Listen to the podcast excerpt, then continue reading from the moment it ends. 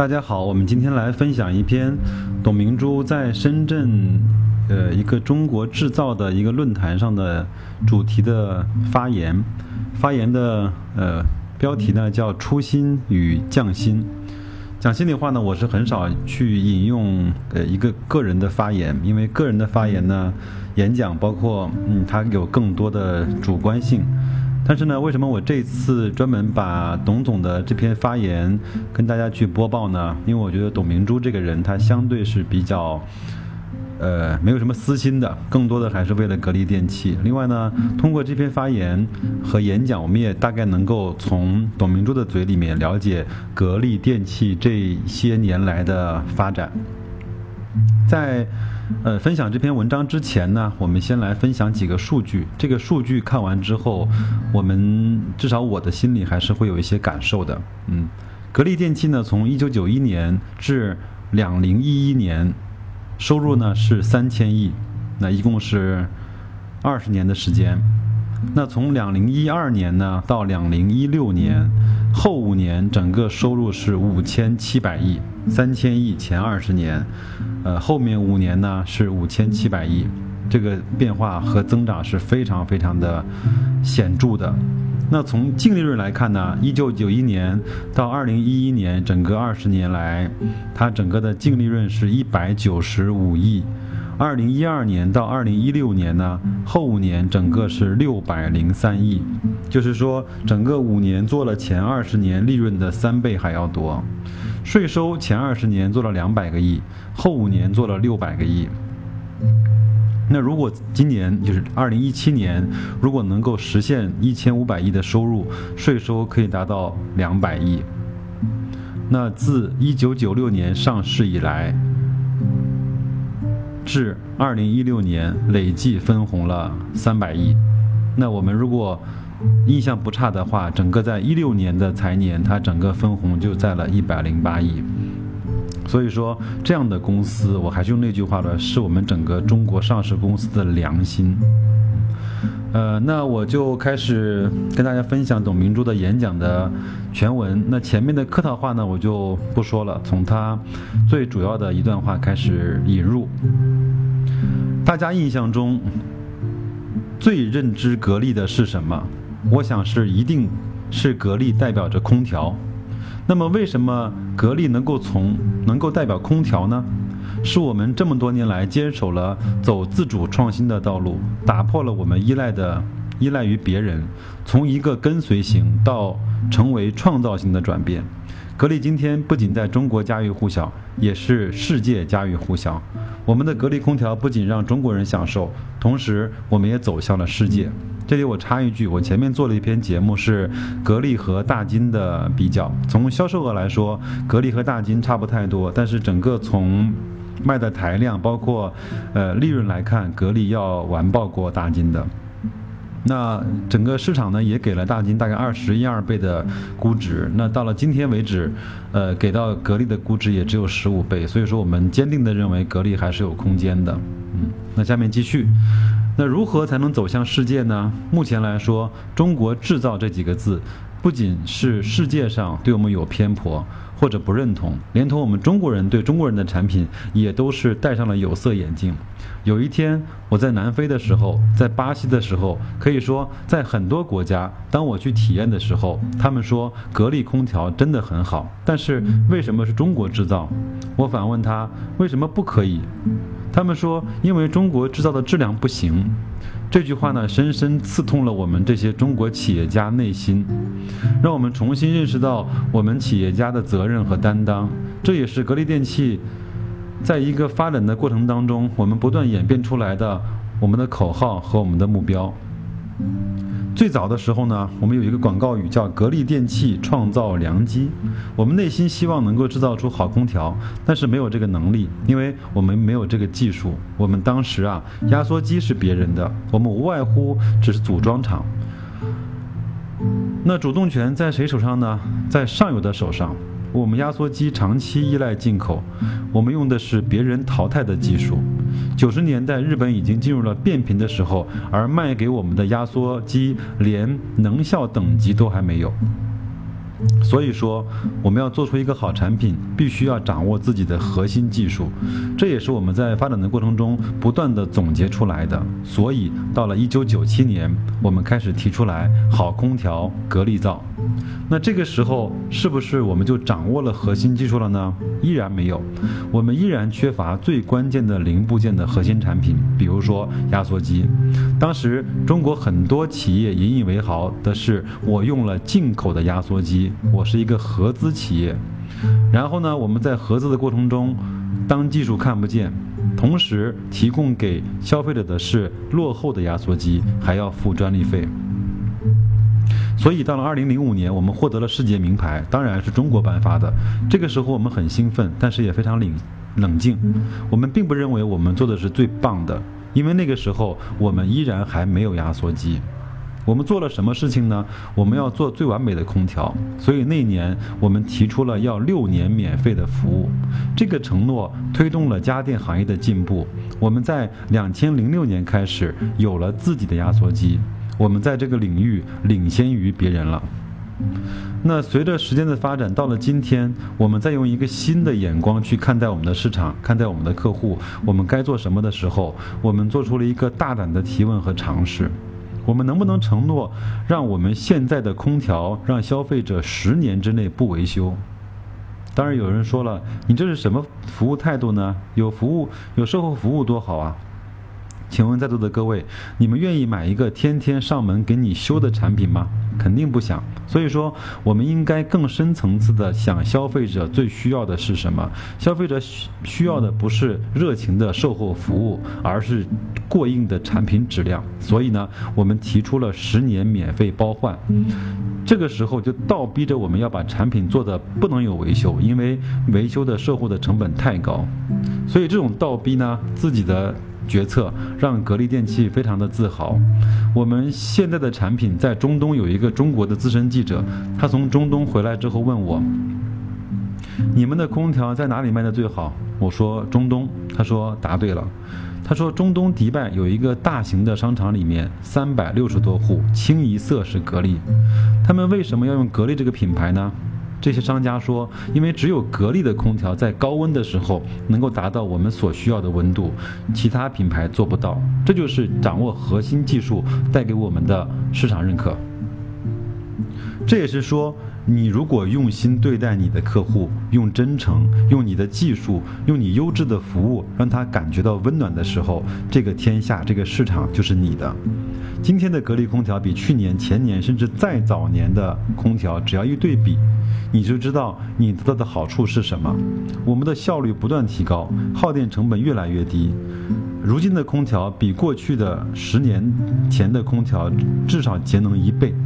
我们给消费者带来的是成本的节约，更重要的是，我们通过升级、通过技术、通过无风无声空调的时候，你还愿意享受？几年前像在锅炉房一样的空调吗？那么格力电器到了今天是不是仅仅就是一个空调企业呢？我们不这么我们不这么想，是不是因为其他的行业钱赚钱多了，我们就跨行呢？也不是，这个时代是一个全新的时代，我们要把我们的新时代的新工具用好。把新时代的观念和科技运用到我们的科技和工作当中去。我们中国制造要走向世界，只要你是企业家，你就应该有这个思想，你就应该有这个担当。但是我们很多企业倒闭的时候，出现困难的时候，第一个想的就是现在的环境不好，而没有从自己身上找问题。我记得进行国际化的时候，进入 WTO 的时候，那个时候呢，很多媒体都说狼来了，但是呢，狼没有把我们吃掉，我们过得更好了。到了两千零八年金融危机的时候，有人说完蛋了，但事实上我们更强壮了。这就是一个在挑战的时代，胜利属于勇者。所以我们在一个企业的发展过程中，在不同的时期有不同的要求，但是现在社会上有一个谬论。有人说技术支撑一个企业的发展，有人认为营销支持一个企业的发展。我认为这些观点都是有失偏颇的。一个用一个完美的企业才具有竞争力，才是不可或缺的。我们的销售好，没有产品做提供，保障的话，不就是一个骗子吗？我们不觉得，我们觉得不要顾此失彼，应该是一个完整的企业，应该有全员创新的精神，每个人都应该有匠心的精神，我们才能打打造出一流的企业，才能被这个社会、被你的上帝所认同。这就是企业竞争力。讲到这里啊，格力呃做了这么多年，说长也不长，因为家电行业的空调领域事业大概一百多年的历史也都在，我们也只有二十多年，说短了也不短，我们也不可能一夜之间成为一个胖子。我们这个只有二十几年历史的企业，在空调领域，我们拥有的技术远远不是过去传统的理解，我们做的是更加的人性化，不仅仅是功能的需求，更多的是一种享受，是一种健康。要实现这些，我们也经历过。一九九四年，格力电器呢是一个亏损的企业，当然账面是盈利的。但是如果我们把盈利的面纱撕开以后，我们的应收款、银行债务、上游欠款、下游不给钱拿货，那我们整个就是亏损的。那所以说呢，我们一九九五年就对我们的营销体系进行了变革。大家一致认为人是关键的作用，但是你用什么人很重要。我认为真正好的营销不是喝酒唱歌，更不是称兄道弟，是你要有优质的服务，就是建立一个好的制度。所以格力电器呢，在一九九五年，因为我们建立了一个好的营销体系的队伍，一举销售额翻了七倍，那一年赚了一亿多，就是营销队伍立下了汗马功劳。让格力电器从一九九七年走到今天，再也没有银行贷款，请问你们羡慕吗？我们现在每年做一千多个亿，也没有银行贷款。当然，在这个时间，有人问你是怎么做的呢？就是要营造一个透明的、公认的、公正、公共赢的环境。上游要你必须要赚钱，你给我供货的时候不赚钱，我愿意为你牺牲吗？我也没有这么高的境界。如果我在格力上班不给我工资，那我也不干了。这是不符合逻辑的承诺。我们上游必须要赚钱，但是你同时也也要必须给我提供最好的零部件的产品，要达到我的要求。所以在格力电器在人们的印象中是一个很苛刻、很很严厉的企业，甚至是不讲人情的企业。但是，我认为这是一家非常有人性化的企业，就是共赢这个体系的改造呢，应该是在一九九七年之后。一九九五年呢，是我们营销体系的改造。过去经销商说：“董姐，你放心，我们愿意为格力做出牺牲，我们不赚钱没事儿。”但是呢，我们不发现。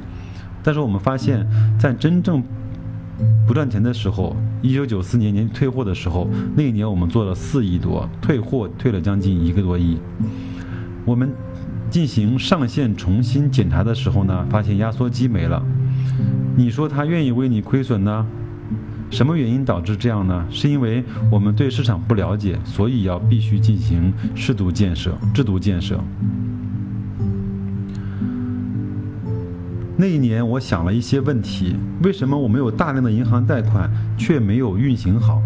因为我们冬天的产品根本没有市场，过去啊都是单冷机，不是暖气机，因为没有这个技术。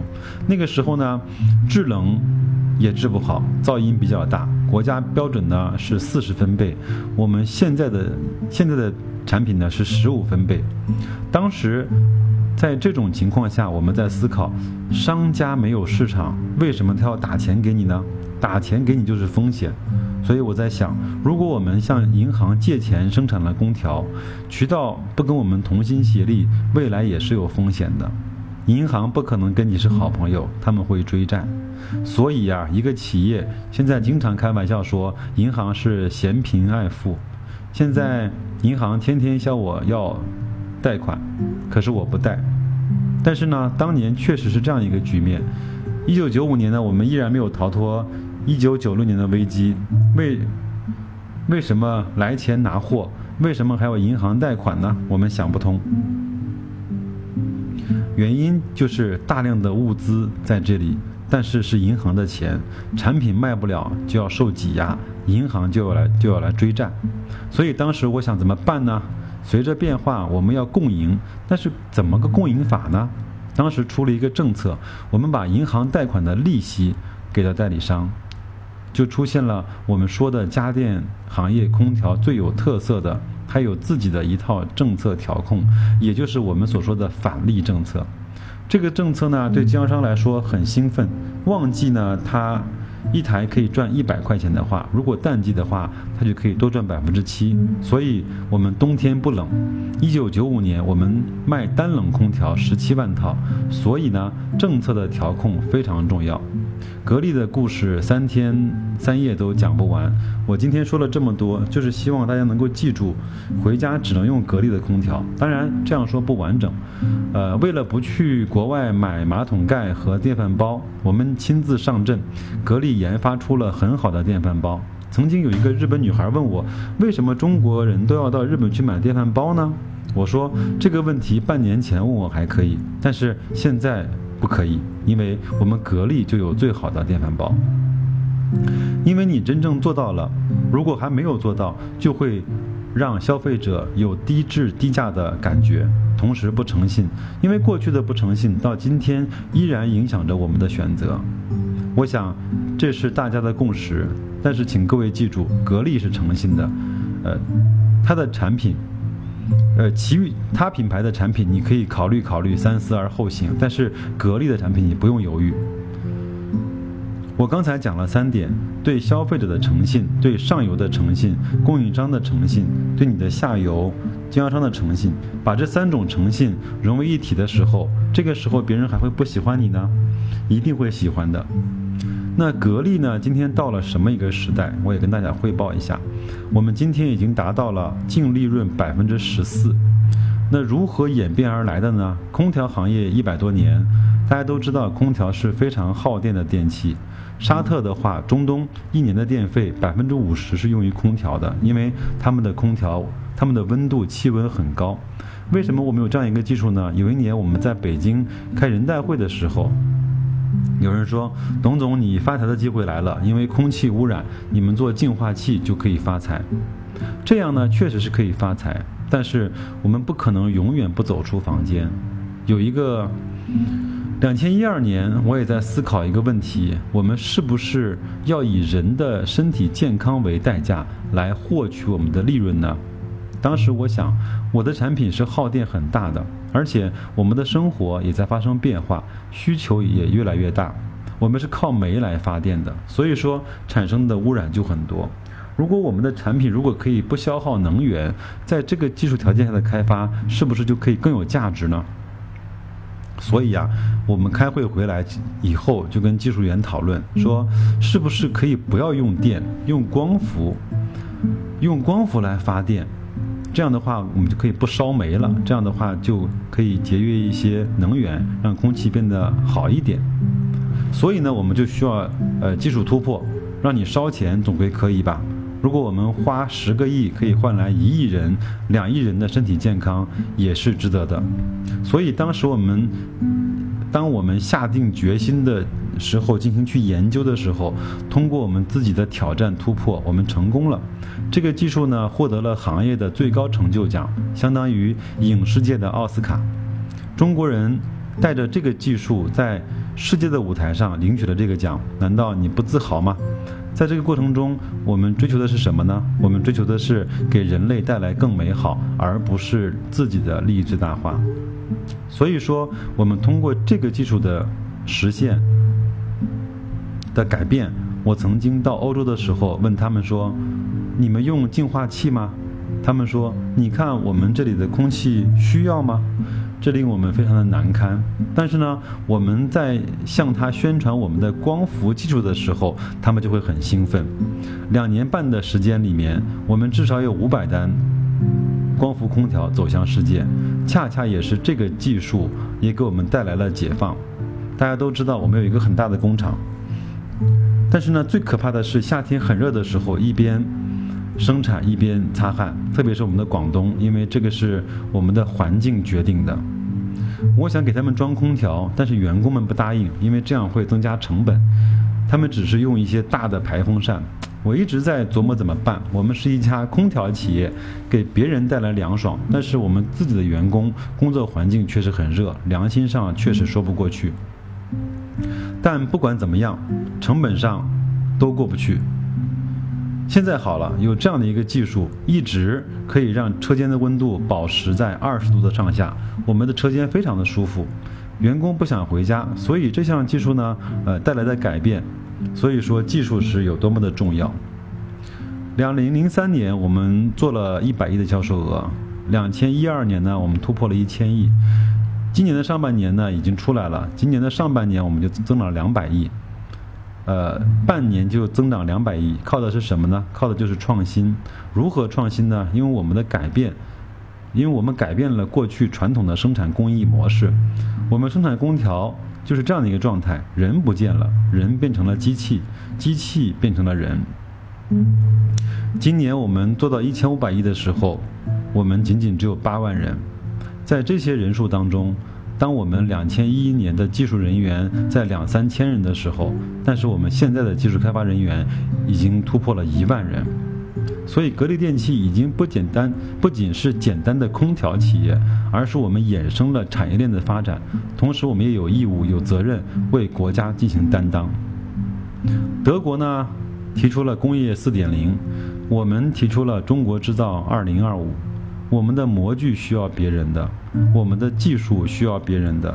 所以在二零一三年，我们下定决心，一定要走一条挑战自我的道路。就是把我们开始进军机器人数控机床，我们一年卖了三千多台机器人。我们的能量就是把技术转化为生产力。有的时候呢，我们的科研做了一个机器人，但是别人不要，因为不符合要求。但是呢，我们的机器人可以满足不同的工序。过去电焊工很辛苦，很热。我们一年四千万、五千万套的空调，一个乘以十要焊多少次？但是呢，现在已经有了自动的装备，没有焊工了，都是机器人在焊，把他们从繁重的劳动中解放出来了。格力电器现在是一个模具公司，是一个智能装备的公司。有人说啊，董明珠不务正业，我又没有做房地产，为什么不务正业呢？因为有人难受了。我们把一些合作者的利益砍掉了。二零一二年我当董事长的时候，从八百亿做到了一千亿。别人都说董明珠你是搞营销出身的，不懂管理。有人说董明珠你把这个企业搞完蛋了。那我是什么样的我还不清楚吗？我有没有病？我有没有病？我最清楚。你知道吗？你应该检查检查你自己有没有病，这才是最重要的事情。所以呢，我们要有坚定的信念，要知道这个战略靠的是什么。就要坚定的走下去。只要你的心里装的是别人，就一定会成功。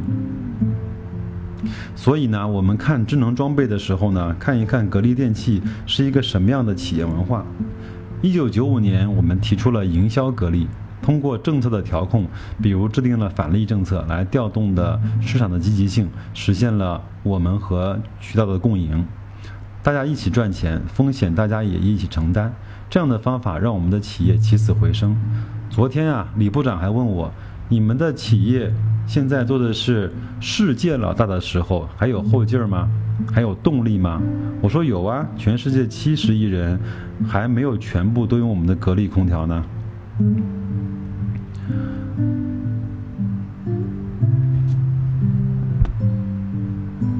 从一九九一年到两千一一年。二十一年的时间，我们只卖了三千亿，但是后面的五年的时间，我们卖了五千七百亿。这个数字的变化，就相当于过去我们展示公司管理取得的最后的成果。有人说，从时间上来说，它是四倍、五倍，而我们后面的产销能量是我们过去的一点五倍，用五年的时间战胜了过去的二十一年。那从一九九一年到了二零一一年，累计净利润是一百九十五亿，但是二零一二年到二零一六年，累计净利润是六百零三亿。由于我们创造了很好的收益，去年我们给每个员工每个月加了一千块钱。我们要人人共享利益。我们不仅有这么好的利润，同时也给股民带来了很好的回报。我们纳税二十年，纳税两百亿，但是后来的五年是将近六百亿的纳税。如果我们今年做了一千五百亿的话，给国家的税收那是两百个亿，同时我们自己也获得了很好的利润。在过去的二十一年当中，我们。一九九六年正式上市，到了二零一六年，我们给股东的股民的分红超过了三百个亿。我们每年都给股民分红，我们承诺了，也做到了。我们是真正的投资者，而不是投机者。这就是企业带给社会的责任。我们的责任是多方面的，不仅是自己的盈利，最重要的是一定要坚守共赢的思想。这就是企业真正的价值。所以呢，我讲到这里。就要说一个创新型的企业要具备什么样的条件？创新型的企业呢，不仅是要不偷别人的技术。说到 偷技术，我又要点名了。点名呢，他们就要难受。我要讲到他们不敢偷技术，这个社会就和谐了。我们在一个供给侧改革的时代，我认为供给侧改革就是要倒逼的机制，对不良的企业、对劣质的产品就要严打。只有这样，才能让我们这样的创新型的企业得到成长和发展。所以啊，创新是一种挑战，创新可以让世界变得更美好。所以，作为一个有能力的企业，格力电器去年推出了一个新的广告，从过去的“让世界爱上中国造”改成了“把爱献给这个世界”。那谢谢各位。